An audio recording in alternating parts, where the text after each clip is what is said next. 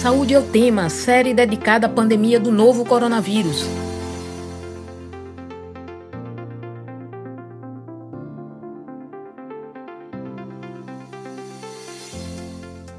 Olá, ouvinte das rádios Universitária FM 99.9 MHz e Paulo Freire AM 820 kHz. O tratamento da Covid-19 ocupa a ciência no mundo todo.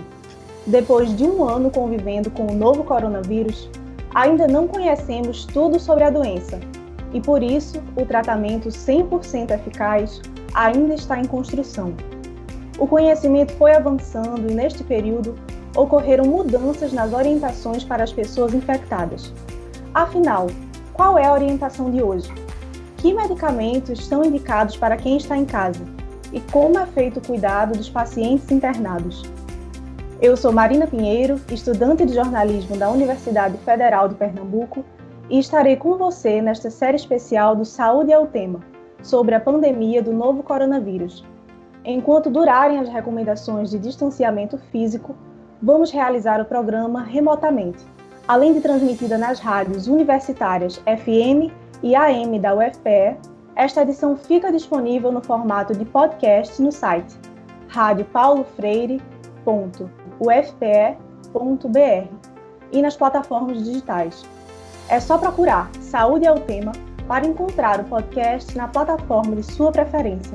Nesta edição número 8 do Saúde é o Tema, especial Coronavírus, sobre tratamentos da Covid-19, vamos conversar com o médico nefrologista, preceptor da terapia intensiva do Hospital Agamenon Magalhães e chefe do Núcleo de Apoio à Pesquisa do Hospital das Clínicas da UFPE, o Biracé Limas. Seja bem-vindo, Biracé. Muito obrigado, bom dia a todos, ouvintes. E convidamos para a conversa a pesquisadora de pós-doutorado na USP, que trabalha também em redes de divulgação científica como a Rede Análise Covid-19, Rafaela da Rosa Ribeiro. Seja bem-vinda, Rafaela. Olá, obrigada. Bom dia ainda a todos. Também contamos com a presença da farmacêutica pela Universidade Federal de Alfenas e membro da Rede Análise Covid-19, Pamela Guimarães. Olá, pessoal, bom dia, tudo bem? É um prazer estar aqui com vocês hoje na Rádio Papo Freire. Prazer estar com todos. Obrigada, Marina, Pamela, para começar, o que sabemos sobre a Covid-19 hoje, depois de mais de um ano de pandemia e do surgimento de novas variantes? Há novas características dessa doença? Olha, pessoal, é, após um ano né, de pesquisa, intensa coleta de dados da pandemia, a gente pode observar é, o que houve de mudança desse tempo para cá, principalmente hoje a gente tem as vacinas, né? E com as vacinas também a gente pode observar a presença de, de algumas variantes que, que despontaram. Então, é, também com a presença de variantes, a gente pode. Hoje tem uma discussão aberta sobre a Covid longa, que são alguns. É, a reincidência né, de alguns casos após a pessoa já recuperada. A, a doença ela tem alguns. É, alguns reincidentes é, após o período de recuperação. Então, assim, é, alguns medicamentos foram introduzidos na terapêutica, embora nenhum comprovadamente paliativo, né? Como depois o doutor pode explicar um pouco melhor para a gente, na prática, como que está sendo o uso dos medicamentos agora.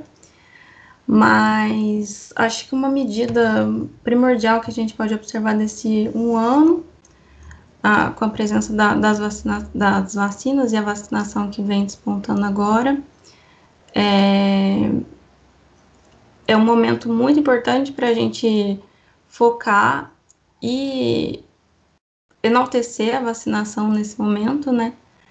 Porque após um ano a gente pode observar ainda que o sistema de saúde está sobrecarregado tem, vem acontecendo algumas coisas que a gente poderia ter conseguido evitar um pouco lá atrás, e agora, realmente, só com a vacinação a gente pode é, conter e sanar esses casos, né? É, agora eu queria escutar de Rafaela.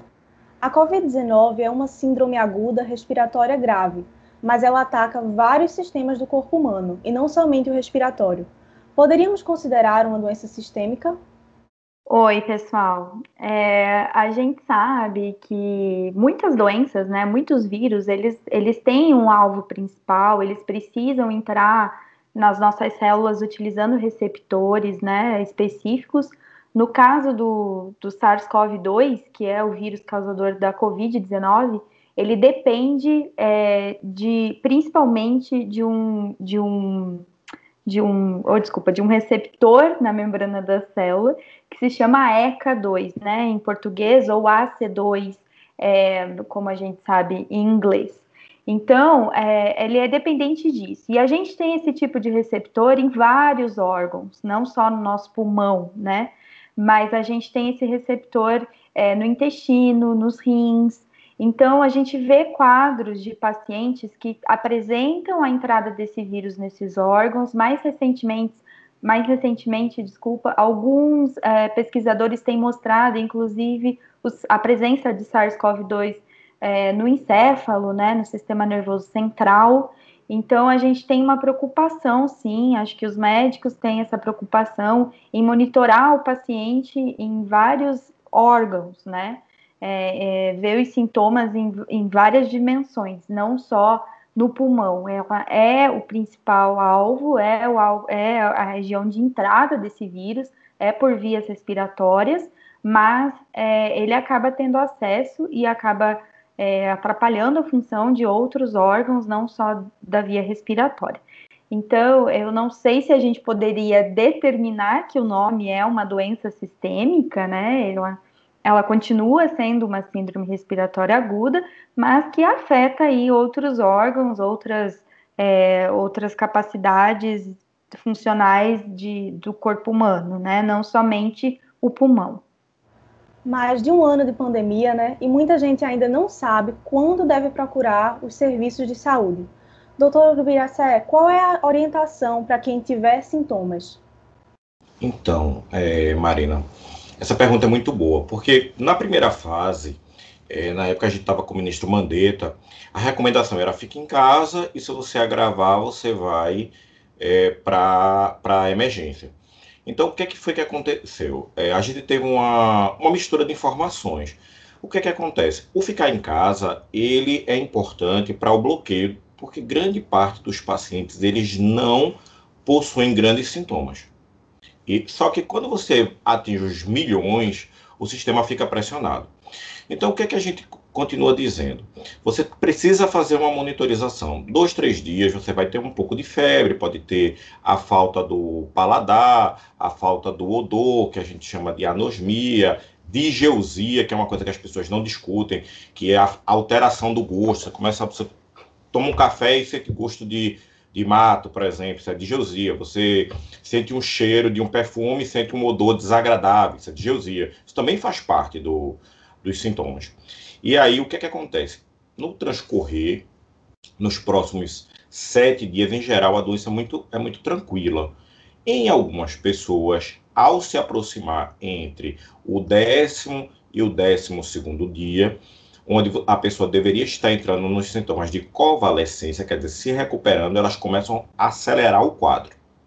Isso era o padrão do, que a gente estava do ano passado até este ano. Só que agora, e aí o que, é que acontece? A monitorização da falta de ar, da febre e a oximetria de pulso, quer dizer, eu medi o quanto que o meu sangue transporta de oxigênio, em geral é acima de 90%.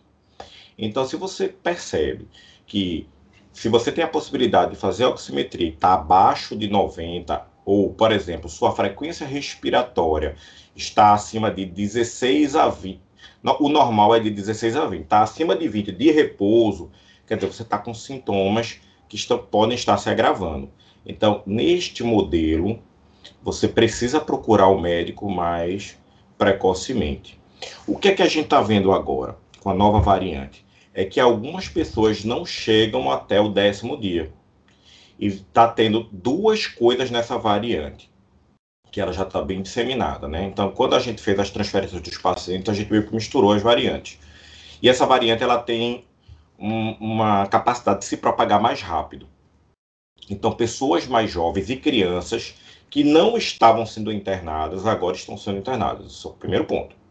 E segundo, que é uma discussão de toda, tanto da Associação Médica Brasileira de Terapia Intensiva, que é a AMIB, como a SOTIP, a gente vem discutindo. Algumas pessoas entre 40 e 50 anos não chegam até o décimo dia. Três, quatro dias de doenças, eles evoluem muito rápido. A gente ainda tem dúvida se é mais grave. Nós temos essa dúvida. Veja, não é, não é que não seja, a gente tem essa dúvida. Porque o que é que está acontecendo? Em geral, o jovem não era comprometido, mas ele está mais exposto ao trabalho, ao sistema da sociedade, ao transporte público. A gente não sabe se essa pessoa que está se expondo agora, como o vírus se dissemina muito rápido, a gente está pegando exatamente esses pacientes que estão se expondo. E aí, as comorbidades de hipertensão, diabetes, obesidade, elas têm um peso importante no Covid. E não só correlacionado ao, à, à idade, que era o que a gente tinha mais antes, apesar do diabetes, hipertensão e obesidade ainda serem muito importantes. Doutor Biracé, como é que a gente mede em casa, para quem não conhece, essa frequência respiratória que o senhor falou? Então, o que, é que a gente pega? A gente pega o relógio, vai marcar um minuto. Pode ser uma pessoa, se você não tem essa, essa, essa possibilidade. Então, você vai contar quantas vezes você puxa o ar e expira. Ou pelo menos o tórax. Quantas vezes o tórax vai subir e descer em um minuto. O normal é ficar entre 16 e 20.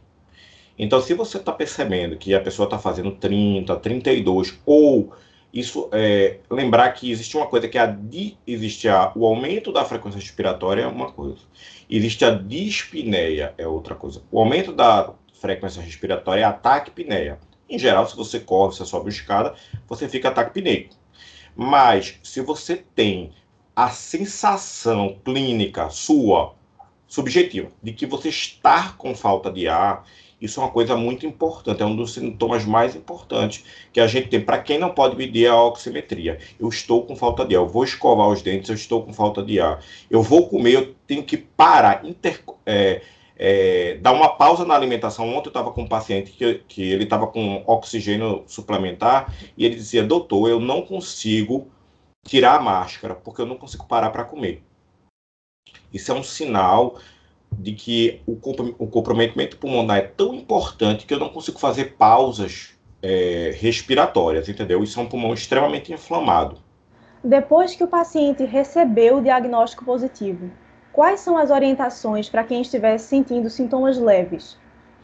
O sintoma leve, é, ele tem um conjunto de sintomas que são leves. Então, a anosmia, que é a falta é, de cheiro, ou a digeusia ou a ageusia, geralmente são sintomas extremamente leves. Um pouco de febre, e vocês vão ver que os pacientes vão é, reclamam muito de febre no final do dia, apesar de ser em qualquer horário. É, é, ainda é, hidratar, analgésico em casa e precisa ficar, de certa forma, em acompanhamento com algum médico. Você tem alguns sistemas online ou o próprio SUS Conecta, você pode consultar e também tem um telefone disponibilizado para a prefeitura, mas é, é importante que você tenha alguém olhando por você. Sozinho, algumas vezes, a gente não tem, não tem condição, discernimento, é, principalmente quem não é da área de saúde, de ter essa, digamos assim, essa sensibilidade para perceber que as coisas não estão evoluindo e também tem um medo. As pessoas estão com medo de ir para não adoecer, também não pode. E tem uma outra coisa que está acontecendo. Quando passam os sete dias ou os dez dias, se você piorou, se voltou a ter febre, se a, seus sintomas estão diferentes, essa percepção depois de uma semana, você precisa procurar o um médico. Pelo menos até para se tranquilizar. E outra coisa, quando o médico disse assim, ó, ó, nós precisamos internar você, não fujam, não corram do que é o que está acontecendo. Isso você provavelmente os doentes voltam e pioram. A gente está conseguindo uma quantidade de leitos próximo a 2 mil leitos e está conseguindo colocar os pacientes internados. Às vezes demora um pouco, tal, porque também tem disponibilidade de ambulância, mas o paciente tem que confiar na gente para poder tomar a conduta de forma antecipada entendeu? Porque o doente que vem evoluindo nestas condições de falta de ar, piora clínica, excesso de febre, ele não pode mais ficar longe da unidade de, de tratamento, entendeu? Que pode ser um leito de enfermaria ou pode ser um leito de terapia intensiva. Que, quem vai dizer isso? Os exames e a avaliação objetiva de um médico treinado. Para quem tem a experiência de sintomas mais graves, testou positivo e está sentindo muita fadiga, quando deve procurar o serviço de saúde? Qual é o sinal de alerta? Então, de todos, o mais importante, com certeza, são os sintomas respiratórios. Esses são sintomas de alerta muito importantes. Agora, nestas varia variantes que a gente teve agora, a gente tem outros sinais que estão aparecendo. Então, algumas pessoas estão tendo crises convulsivas, algumas pessoas estão tendo falta de força que a gente não tinha antes, como está tendo agora, de ausência. Então, assim, se você vê que teve um diagnóstico de Covid e está apresentando alguma, alguma formação, alguma coisa diferente, é melhor fazer a consulta. Porque a gente também está descobrindo, essa, cada variante tem grandes características. Por exemplo, a primeira variante tem um quadro respiratório extremamente importante e muito pouco diarreia. Essa variante apresenta muita diarreia. Tem muitas pessoas evoluindo com diarreia e dizem, não, é, eu só estou com diarreia, pode ser Covid. Pamela, Rafaela, vocês gostariam de acrescentar alguma coisa a essas recomendações? O doutor foi perfeito, é, são essas as recomendações que a gente passa, né? Então, apesar de eu não ser médica, né, é, com, considerar essas colocações de não se automedicar em casa, não, é, não descuidar, né? Não fazer o descuido no sentido de sair de casa, é, ver as outras pessoas. Acho que temos que adicionar que essa pessoa é, fique isolada, né? Tente se isolar ao máximo quando ela apresentar esses sintomas dentro de casa e procurar ajuda, seja ela por uma telemedicina, né? É, ou pelo SUS, como o doutor falou, monitorar os sintomas, tomar água, descansar, ter as recomendações médicas são essas, né, nos, nos sintomas de Covid leve. Então, tomar cuidado com qualquer sintoma que você apresente, com qualquer é, diarreia, por exemplo, ou uma falta de ar, ou uma dor de garganta, você já pode estar com o vírus e pode espalhar isso para outras pessoas. Então, é, tomar esse cuidado redobrado de usar os, a máscara, o distanciamento, a lavagem das mãos e, se possível, fazer um isolamento em casa quando esses sintomas forem um pouco mais, mais pesados, né? Sim, só Agora, fazendo uma pequena complementação, Marina, é muito importante quando o paciente apresentar os sintomas iniciais, é, dele se preocupar de se resguardar em casa mais do que, do que nunca, né? Para se preocupar pela proteção individual e pela proteção coletiva, de evitar a propagação do vírus. Em hipótese alguma, se automedicar com alguma medicação que vem sendo falada por aí, até mesmo vitamina D, né? É muito importante ter os níveis séricos estabelecidos antes do paciente tentar uma automedicação com alguma coisa assim e ter sempre o suporte médico para esses cuidados paliativos mesmo, para tentar melhorar a, é, o bem-estar do paciente, né, nesses sintomas leves, procurar sempre atendimento e se resguardar sempre que a apresentação dos sintomas, gente, muito importante isso. Pamela, é importante destacar que os medicamentos utilizados nos hospitais vão atuar sobre os sintomas e não na causa da doença por exemplo, para tratar a dor de cabeça ou a pneumonia, enfim. Saber que o tratamento se dá em função de cada sintoma. É isso? Sim, sim, é isso. É muito importante a gente destacar isso, que, né, que os médicos vêm fazendo esse é, trabalho incrível individual para cada paciente. Quando o paciente já precisa de, de uma busca hospitalar, uma internação, uma coisa mais séria assim, o, o, médico, que é aquele que vai ser o responsável por tratar o paciente pela terapêutica do paciente, ele sempre vai associar a medicação pelas doenças associadas que vêm pela Covid, né? Então, muitas vezes a gente vê uma pneumonia associada, uma depressão do, dos rins, alguma coisa, essas doenças associadas mesmo. Então, essa terapêutica é importante. Por exemplo, a gente nunca vai associar um, um antibacteriano para tentar eliminar os vírus, né? Muitas vezes o pessoal confunde, acha que a azitromicina é associada para tentar combater o, o vírus, mas ela é associada para tentar combater as comorbidades que vêm associadas, uma, né, pessoal? O uso indiscriminado não pode ser feito dos antimicrobianos, principalmente pela questão da resistência, né, do, dos antimicrobianos que a gente vem observando na, nos últimos tempos. É, então, é muito importante individualizar a terapêutica dos pacientes, é crucial. Rafaela, para quem está em casa com sintomas leves, por exemplo, uma febre ou uma dor de cabeça, pode tomar analgésico? Ah, como o doutor recomendou, né, é, tem que ter essa, essa, esse respaldo médico, né, a gente não, não deve automedicar, a gente não sabe em que nível que isso está acontecendo. É, eu acho que tem uma coisa muito importante de ressaltar, é que muitas vezes as pessoas se automedicam e para conseguir trabalhar, né, para conseguir é, se sentir um pouco melhor e na verdade ela pode estar infectada.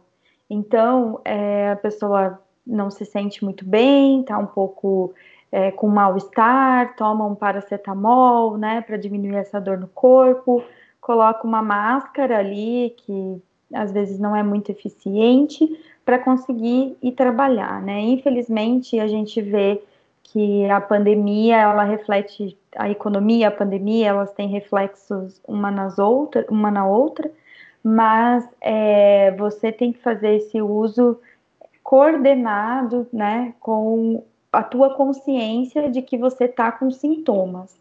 Então, se você, eu não sou médica para dizer sim, pode tomar um analgésico, mas é, eu acho que o perigo disso é você se enganar, né?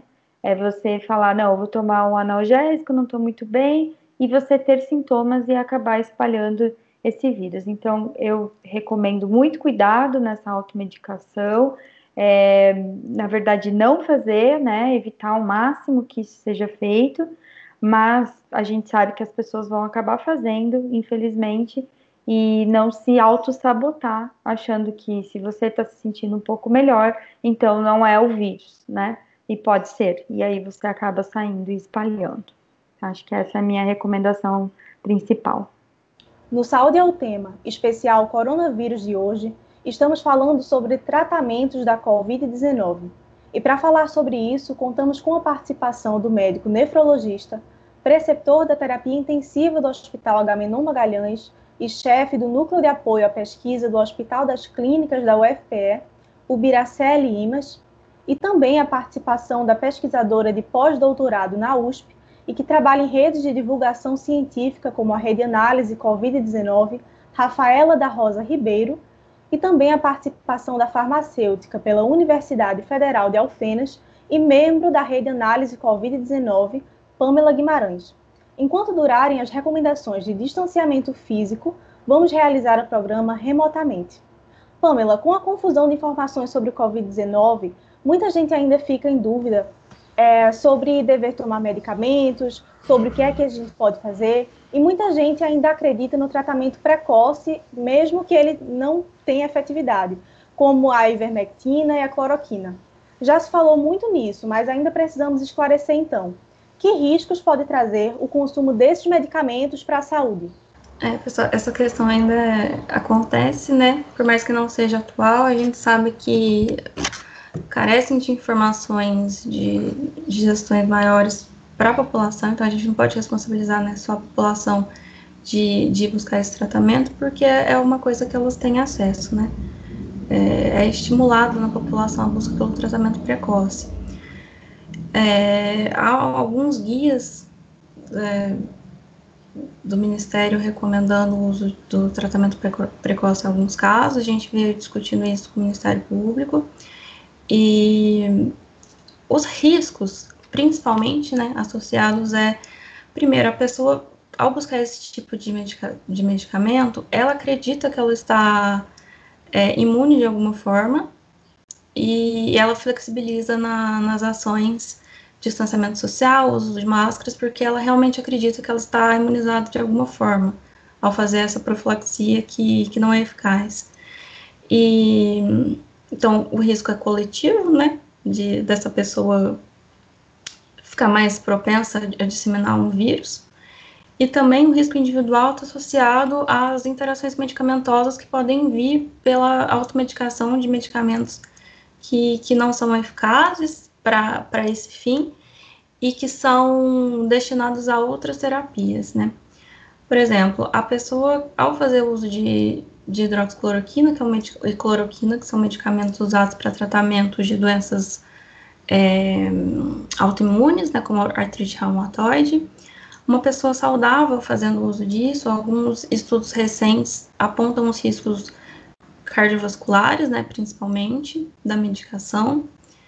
Uma pessoa que já é, já tem comorbidades cardíacas, que faz uso dessa medicação, pode agravar ainda mais os riscos de infarto, angina. É, em relação à alta dosagem de ivermectina, a gente tem observado alguns riscos hepáticos, nitadoxazida, a anita, que é um medicamento, meio que um surto coletivo brasileiro que não, não foi prescrito, não foi estimulado muito em outros países, o anita, mas esses medicamentos antiomínticos, né, que é o caso da anita e ivermectina, que são medicamentos utilizados para tratamento de parasitoses, né, parasita, quando a pessoa está com algum, algum verme, alguma coisa assim, geralmente as dosagens, elas já são mais altas do que o medicamento para uso contínuo, né, porque a finalidade é para poder eliminar um parasita, é uma finalidade pontual, então geralmente tem uma dosagem mais alta do que, do que uma outra medicação. Quando a pessoa toma esse tipo de medicação continuamente, isso a longo prazo pode acontecer um risco cardiopático gravíssimo, né? A pessoa pode desenvolver algumas é, toxicidade para seu fígado, para o rim, cálculos renais podem vir aparecer. A gente vem observando isso também em relação à vitamina D, que, que é um medicamento um pouco mais seguro, né, do que esses outros, mas é, hipervitaminose, né, vitaminas em excesso no organismo, quando o paciente não necessita, pode desencadear cálculos renais. E a vitamina D, né, como ela é uma vitamina que estimula a, é, a massa óssea, quando a pessoa tem muita vitamina D no organismo, ela não consegue reabsorver o cálcio, o cálcio fica é, em excesso na corrente sanguínea, pode acontecer uma absorção no intestino maior de cálcio, também cálculos renais por esses cálcios maiores. Então, assim, gente, automedicação desses medicamentos que comprovadamente não tem uso científico é uma coisa, é, finalidade científica né, para esse fim, é uma coisa realmente grave, não deve ser estimulada. Isso é amplamente difundido e discutido na comunidade científica a gente tem que frisar, sempre a gente frisa muito na, na, nas análises da rede que a prevenção, a única prevenção eficaz é a vacinação. Então a gente tem que continuar estimulando que a vacinação é o, é o único meio ainda eficaz para prevenir que o paciente contraia a Covid e não tem ainda nenhum medicamento comprovadamente profilático é, para a gente conseguir enfrentar a Covid-19. Doutor Ubiracé, lembrando aos nossos ouvintes, médico nefrologista e intensivista, quem faz automedicação com medicamentos que não são eficazes para a Covid-19, chamado tratamento precoce, pode ter sobrecargas renais e possíveis sequelas? Eu gostei muito do que Pamela. Parabéns, Pamela, você foi muito clara. E veja, as pessoas estão fazendo um desserviço para a gente que trabalha na, na ponta do cuidado, que a gente chama point of care. O que é que acontece? É, existe um conhecimento traçado pela, pelo método científico. Então, eu faço uma pergunta, eu tento é, responder essa pergunta e aí eu vou discutir, dar um resultado para dar o resultado, discuto e vou para uma conclusão, entendeu? Então, é método. Então, o que foi que aconteceu no ano passado? No ano passado, a gente não sabia nada. Então, as pessoas queriam é, usar medicamentos que eram é, medicamentos anti-inflamatórios ou que podiam ter alguma possibilidade de reduzir o grau de infiltração pulmonar para controlar a CIRAG, que é a síndrome respiratória aguda grave associada à COVID. Então, existiu um momento que os trabalhos de observação com algum grau de plausibilidade biológica, que é coerência entre o que o remédio faz e o que poderia fazer, a gente poderia utilizar. Só que o que foi que aconteceu? Em longo prazo, ao longo do ano, a gente viu que aqueles estudos que eram feitos, trazidos da, de experimentos para a realidade, aplicando a seres humanos, não funcionavam. E aí Veja, nós chegamos a usar os, as aminoquinolinas, que é a família da cloroquina e hidroxicloroquina. Nós usamos ivermectina numa dose diferente dessa que está sendo preconizada, mas não surtiu efeito. A gente passava a madrugada reanimando e passando marca-passo nos doentes. E eram idosos, então assim, a gente estava com uma mortalidade extremamente alta, porque quando associa com a azitromicina, a gente tem mais ainda problema relacionado. E ao longo do, do ano todo, vários trabalhos com medicina quantitativa, muitos números para gerar e com desenhos para seres humanos, que a gente chama ensaio clínico randomizado, quer dizer, aleatorizado, mostraram que em longo prazo isso não surtia efeito. Essa ideia de tratamento precoce, não existe tratamento precoce por evidência científica robusta. O tratamento precoce é isso que as meninas já falaram aqui, que é o quê? É você fazer a proteção que o vírus não chegue perto de você, como máscara, distanciamento, e a vacinação, que é atendimento pre... é, é, tratamento precoce, é, é, tratamento preventivo o nome, entendeu? Atenção primária à saúde. Toda essa falácia, falácia é quando você conclui coisas que não estão ligadas à área de pesquisa por um estudo que não foi feito adequadamente. A gente chama isso de falácia. Toda essa falácia, ela faz um desserviço para a humanidade, porque a gente está sofrendo muito por causa disso. Existe um aforismo médico que diz assim: você não deve. Vitamina D, né? Vitamina D está ligada à imunologia e tal. Você não deve tratar pessoas que não são doentes. Por que, que eu vou aumentar a quantidade de vitamina D do paciente se ele, o nível dele é normal? Que foi exatamente o comentário que Pamela fez. Isso não tem evidência. Os trabalhos mais modernos, quer dizer, do final, já mostram que o aumento de dosar a vitamina D, ou, ou aumentar a vitamina D, não tem base científica suficiente. Pode ser que daqui a uma semana, um mês, tenha, pode, mas o trabalho que eu tenho hoje, eu não posso passar esse remédio regularmente para as pessoas. E a cloroquina, a cloroquina, a hidroxicloroquina, ela mata. Se a pessoa tiver doença coronariana e não tiver acompanhamento, tomar em casa, ela pode fazer uma arritmia, uma parada cardíaca. E a gente viu isso, é por isso que as pessoas pararam de fazer. Entendeu? entre outras coisas, aumentou a mortalidade cardiovascular desses pacientes, que é um trabalho grande do New England que foi apresentado. Lançaram 25 remédios para tratar Covid no ano passado. Desses 25, o tratamento conjunto de terapia intensiva e mais dois ou três remédios, que é o corticoide depois da sétima semana, com dexametasona, ou, ou é, manobras específicas que a gente faz dentro da terapia intensiva, que é a, a prona, o decúbito lateral, e, e, o cuidado intensivo, e entrar com antibiótico, que Pamela falou, entrar com antibiótico para quem está com pneumonia bacteriana após o vírus. Isso funciona. E mais um outro remédio que, é, que a gente ainda está discutindo as eficiências que, que talvez não vale a pena a gente estar tá discutindo agora, porque é de uso estritamente hospitalar. É, Rafaela, sobre a vacina, Existe um engano por parte de pessoas que acham que ela deveria ser usada para tratar quem está doente. Para explicar essa questão, por que não pode? Bem, quando você está com qualquer sintoma da infecção, né, você já está com o teu sistema imunológico ativado, tentando combater aquela infecção, você já está com um quadro mais debilitado é, de saúde, né? Você já está sobrecarregando seus órgãos, é, você já está com, com uma atividade mais reduzida, né? Então, é, se você colocar a vacina, que tem como objetivo estimular essa resposta imunológica, ativar o teu sistema para deixar ele preparado para quando você tiver a infecção de fato, é, se você tiver com qualquer sintoma e fizer esse boost, né, que a gente chama, que é esse estímulo muito alto, você pode sobrecarregar é, o teu organismo e acabar ficando mais doente ainda. Então, a vacinação, para qualquer vacina, não só para Covid, ela, ela tem que ser feita quando você está saudável, quando você está bem, né? Então, você não tendo sintomas de gripe, não tendo sintomas, é, qualquer sintomas que você for tomar a vacina, você pode fazer a vacinação, porque teu corpo ele vai estar tá na capacidade boa dele, é, nos limites bons de funcionamento, que garantem que eles vão gerar, que, eles, que, que ele vai conseguir montar a resposta imunológica que você vai precisar, né?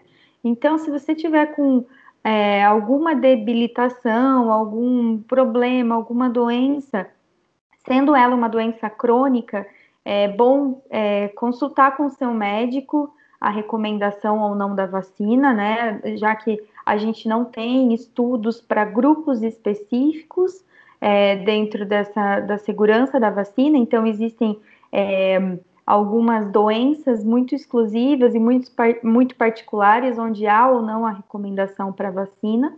E é, se você tiver qualquer sintoma, não se aconselha é, ir para vacinação, porque você pode acabar sobrecarregando é, o seu organismo, né? Então seria isso, vá tomar vacina, mas quando você estiver bem, saudável e sem sintomas. Pamela, gostaria de complementar? é, evitar né, sobrecarregar o nosso organismo, porque muitas vezes né, a, a, vacinação pode ter um efeito colateral ou outro que, que já é esperado, né? Esse efeito colateral não é nada que já é esperado nos estudos, não é nada que vai agravar muito, mas pode acontecer de ter uma reação febril, pode acontecer de ter alguns sintomas que as pessoas até confundem com gripe, né?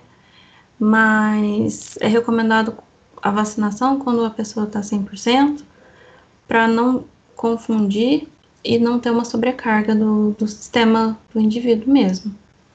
Doutor Biracel, pesquisador Júlio Croda, infectologista e professor da Universidade Federal do Mato Grosso do Sul, destacou em uma publicação da Fiocruz os danos psicológicos pelos quais passam pacientes graves, que permaneceram por muito tempo em isolamento. Ele reportou a possibilidade de desenvolver uma síndrome pós-traumática, que pode se manifestar em pesadelos, lembranças constantes do trauma vivido, tonturas, dores de cabeça, taquicardia, entre outros sintomas. O que pode ser feito para apoiar esses indivíduos após passar por tratamentos intensivos? Pronto, veja, isso aí é uma coisa que a gente está aprendendo agora. É, normalmente os pacientes já ficam, depois de uma experiência de, entre aspas, quase morte, né? Né, é, com choro fácil, precisando da família. E o Covid ele tem uma coisa pior ainda, que é o afastamento familiar, que é uma coisa extremamente difícil para eles. É, o não reconhecimento, então eu tenho que me apresentar, olha, eu sou doutor Bira, né, que eles gostam de chamar doutor Bira. Eu sou doutor Bira, é, eu sou seu médico, eu quero cuidar de você tal. A gente faz a chamada de videoconferência, mas assim, não existe a configuração humana, porque não tem reconhecimento. Então isso é outra coisa que deixa muito ansioso. E tem uma coisa que, é, eu também tive Covid, fiquei 25 dias afastado. E é, eu percebi o que é você fica com transtorno do sono e você fica com medo de, de não conseguir respirar por coisas mínimas. E aí, veja, essas pessoas realmente precisam de tratamento psicológico, que é a primeira coisa. E a segunda coisa que precisa também, muitas vezes a gente precisa melhorar o humor dessas pessoas. Trazer, tirar esses sintomas depressivos e ansiosos, e aí você precisa de medicação. E existe um preconceito de achar que depressão é coisa para louco. Não é. Isso é uma coisa comum. Imagine que todos os mediadores químicos podem estar mais baixos, que a pessoa pode estar mais doente ainda. Então, essa síndrome pós-traumática, pós-Covid, ela existe em outras doenças, mas os pacientes com Covid, que demoram muito principalmente, eles saem extremamente deprimidos com choro fácil, precisa de acompanhamento. Se chama de reabilitação. A reabilitação é respiratória, motora e psicológica. E talvez eu vou arriscar mais uma coisa, psicológica e talvez psiquiátrica junto. Eu tenho vários pacientes com dois, três meses de doença e que depois, para se reabilitar socialmente, porque qual é a, a ideia da terapia intensiva? É reintegrar a pessoa à sociedade. Ele às vezes não consegue. Então a gente precisa tomar muito cuidado para poder evitar o, o pós-trauma. Mas não sabe quanto tempo vai durar esse pós-trauma. Então, quanto mais rápido a gente tiver a fisioterapia respiratória, motora e a psico, psicopsiquiátrica, digamos assim, mais fácil ele vai ser reintegrado à sociedade. Independente da vacina, a orientação para prevenir a transmissão do novo coronavírus continua sendo o distanciamento físico, o uso da máscara e a higienização constante das mãos. Pamela, qual é a máscara eficiente pelo que a gente conhece nesse momento? Então, pessoal, no mundo ideal, né, hoje a gente observa que a máscara que vem sendo mais recomendada é a PFF2, é, assim como a N95, são máscaras que a gente pode observar que tem uma eficácia de proteção maior, né, de, de barrar os aerossóis que a, que a própria pessoa gera e de barreira para o vírus, mas a gente sabe que o Brasil também é um país é, desigual economicamente, então a gente sabe que não, é, não são todas as pessoas que têm acesso a esse tipo de máscara. A gente vem fazendo uma campanha de conscientização e de divulgação do nome da PFF2 e da, da N95, mas da PFF2 principalmente, para todos aqueles que tiverem o acesso e puderem disponibilizar ter esse tipo de máscara, fazerem uso dessa máscara. É, se não possível, a pessoa pode fazer o uso da máscara cirúrgica, que é aquela usada em hospitais, fazer um ajustezinho no nariz ou ainda as máscaras caseiras, né? Mas o que é muito importante é que a máscara esteja ajustada ao seu rosto, é, vedada, que não consiga passar nada, bem ajustada.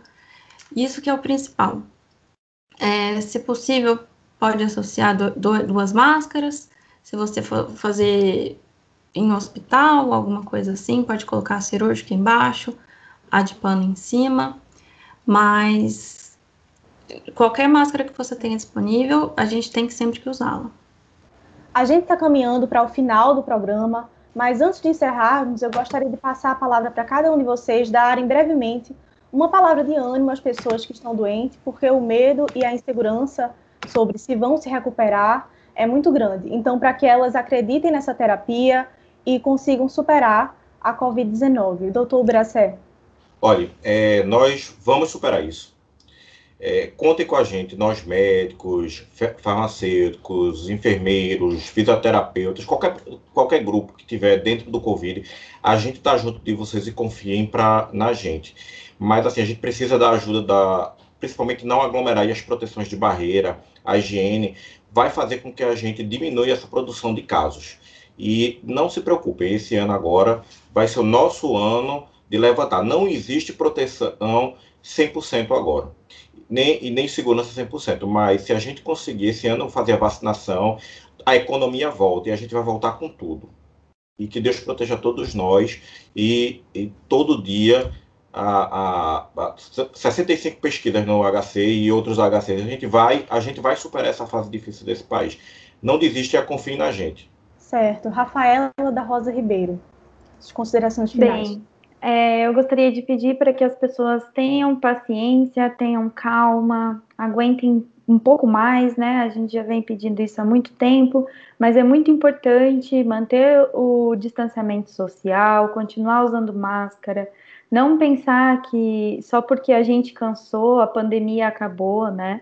A gente precisa continuar isso e principalmente procurar informações confiáveis sobre vacinação, não tenham medo, né? É, entendam como que acontecem, procurem outros pontos de vista sobre aquela informação que você está recebendo, procure vários é, profissionais, vejam o discurso que está sendo utilizado em maioria, né? Não vá para aquele único profissional que te mandou um WhatsApp, né? Tomar cuidado com essas fake news, é, para a gente poder passar por essa situação que está indo para o final com mais tranquilidade e menos ansiedade. É, fiquem bem e se cuidem. Pamela Guimarães. Bom, pessoal, a gente precisa contar com o apoio de todos nesse momento em relação ao isolamento social ainda. Se possível, vamos nos resguardar em casa, é, evitar saídas desnecessárias. Se você tem que trabalhar, se, se resguarde, use sempre álcool gel, as medidas né, enfrentativas, máscara é muito importante. É, a gente vem desempenhando um papel de divulgação também nas redes sociais, então se você tem alguma dúvida de alguma coisa, de alguma informação que você recebeu, ou você não sabe se procede ou não, é, vocês podem nos procurar nas redes sociais. A rede Análise Covid vem desempenhando um papel de divulgação muito extenso e muito sério nas redes, principalmente no Twitter. Qualquer dúvida, todo mundo está à disposição para tirar. É, nos nossos perfis pessoais ou nos perfis de divulgação científica. Continuem acreditando na ciência, confiem é, nos profissionais de saúde que fazem um tratamento sério nos hospitais, nas CTIs, porque o pessoal é, realmente é um trabalho extremamente exaustivo e está tá todo mundo colaborando para que todos saiam dessa, saiam, saiam, saiam todos vivos e todos bem. Então, não vamos desistir agora e que vamos sair mais fortes dessa. O Saúde é o Tema fica por aqui. Agradeço muito a participação do médico nefrologista, preceptor da terapia intensiva do Hospital Agamenon Magalhães e chefe do Núcleo de Apoio à Pesquisa do Hospital das Clínicas da UFPE, o Biraceli Imas, e também a participação da pesquisadora de pós-doutorado na USP, que trabalha em redes de divulgação científica, como a Rede Análise Covid-19, Rafaela da Rosa Ribeiro, e também a participação da farmacêutica pela Universidade Federal de Alfenas e membro da Rede Análise Covid-19, Pamela Guimarães. Fiquem atentos à vacinação em cada estado, em cada município. Se você já pode tomar a vacina, agende logo, independente de qual seja ela. Continue seguindo as medidas de prevenção e para mais informações, consulte a Secretaria de Saúde do seu município. Caso tenha perdido o começo deste programa ou algum programa anterior, você pode ouvir no formato de podcast no site radiopaulofreire.ufpe.br. E essa edição também fica disponível nas plataformas digitais. É só procurar Saúde é o Tema para encontrar o podcast na plataforma de sua preferência. A produção e o roteiro desta edição do Saúde é o Tema foi dos estudantes de jornalismo da UFPE, Marina Pinheiro e William Araújo, sob orientação da professora Paula Reis. Nas redes sociais, os estudantes da UFPE, Maria de Rádio, TV e Internet e Ana Sofia Ramos, de Publicidade e Propaganda sob orientação da professora Cecília Almeida. Coordenação de transmissão e streaming, Catarina Poloni. Edição de podcast, Felipe Novaes. Tchau, muito obrigada a todos e até o próximo Saúde ao Tema. Saúde é o tema, série dedicada à pandemia do novo coronavírus, uma produção da Rádio Universitária Paulo Freire, AM 820 kHz, e da Universitária FM 99.9 MHz, com apoio do programa Fora da Curva e da Pró-Reitoria de Extensão e Cultura da Universidade Federal de Pernambuco. A música tema é a faixa Teamwork, de Scott Holmes. Para mais informações, acesse www.ufpe.br/rpf.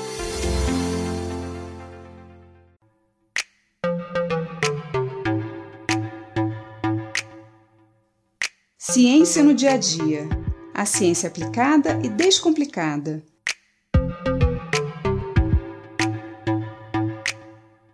Os vírus são uma grande ameaça à nossa saúde. Como eu já falei em outros episódios, os vírus precisam entrar nas nossas células para se multiplicar. E quando eles fazem isso, acabam matando a célula.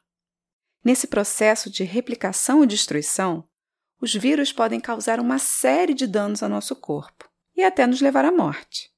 Várias doenças causadas por vírus fazem parte da história da humanidade. Gripe, hepatite, sarampo, meningite, HIV, dengue, zika, ebola e, mais recentemente, a Covid-19. No início da pandemia da Covid-19, em janeiro de 2020, muitas teorias conspiratórias surgiram a respeito do novo coronavírus. Teria escapado de algum laboratório? Estaria sendo usado como arma biológica?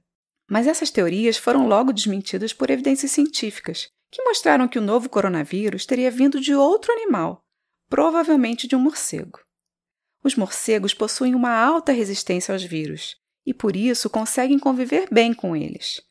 Quando os morcegos são infectados, eles não desenvolvem sintomas e, assim, podem transmitir esses vírus para outros animais, inclusive o homem. E é por isso também que os morcegos são tão temidos e tão perseguidos, injustamente.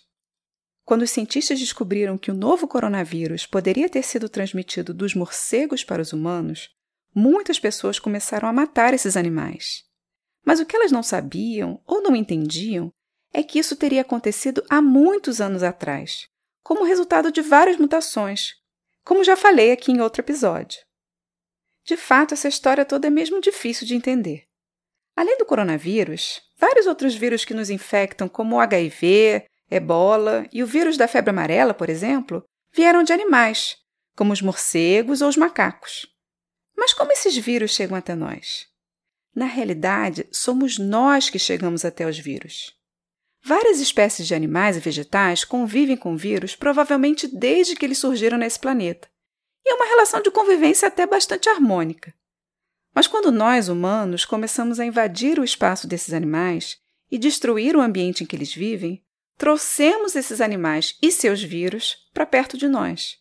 Quando desmatamos a floresta para plantar ou construir nossas casas, por exemplo, estamos destruindo a moradia de uma infinidade de espécies. Algumas se extinguem, outras se adaptam. E nesse processo de adaptação e aproximação, os vírus acabam sendo passados dos animais para nós. Então, a culpa não é dos morcegos ou dos macacos.